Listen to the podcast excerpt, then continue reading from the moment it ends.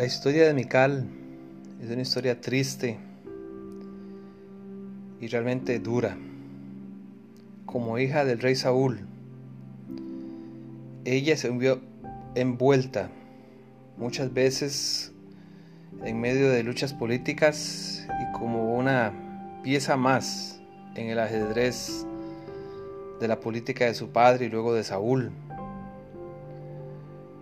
En 1 Samuel 18 se menciona que Saúl la hizo casar con David porque ella estaba enamorada de David, pero él usó esta oportunidad para él, al pedir una dote, 200 prepucios de, los filisteos, David fuera muerto en esa ocasión. No fue así, David logró traer lo que el rey pidió. Mical amaba a David, y su matrimonio empezó de una buena manera. Cuando su padre trató de matar a David, 1 Samuel 19, ella lo protegió y le ayudó a escapar. Tristemente, ella no lo volvió a ver por la situación entre David y su papá. Y finalmente ella fue dada en matrimonio a otro hombre llamado Paltiel. Y empezó una nueva vida con él no tenía otra opción. Cuando David llegó a ser rey y se encontró con, Abner, le pidió que le trajera a Mical. Una vez más, Mical se vio envuelta en una situación política. Ella fue tomada de su esposo, de Paltiel, quien, según el texto bíblico, en 2 Samuel 3:16, fue tras ella, siguiéndola y llorando hasta Baurín. Finalmente Abner le dijo, anda y vuélvete. Y él no tuvo otra opción que regresarse. Cuando ella fue de vuelta a David, ella simplemente llegó a ser una esposa más en medio de otras esposas. Y esto no es difícil de imaginar, fue algo amargo para ella. Todas estas situaciones emocionales y frustraciones nos dan el contexto de lo que sucedió en lo relatado en 2 de Samuel capítulo 6. David finalmente trajo el arca y el texto dice que él empezó a danzar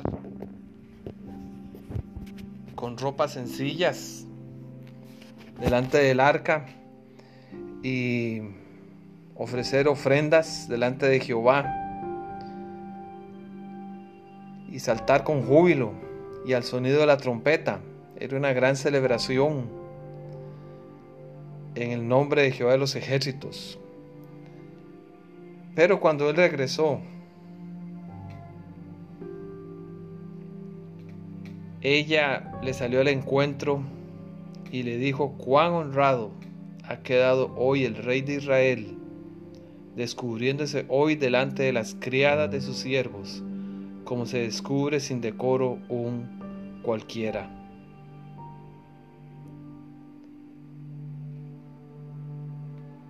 Ella reaccionó en forma amarga contra David y en medio de sus frustraciones expresó estas palabras. Ella tenía razones para expresar su desacuerdo, su frustración, pero lo hizo en el momento equivocado y de la manera incorrecta. Atacó la adoración a Dios, dirigió su frustración hacia Dios cuando realmente él no era el responsable. Si ella tenía que decir algo, era en contra de David y la manera que él la trató a ella.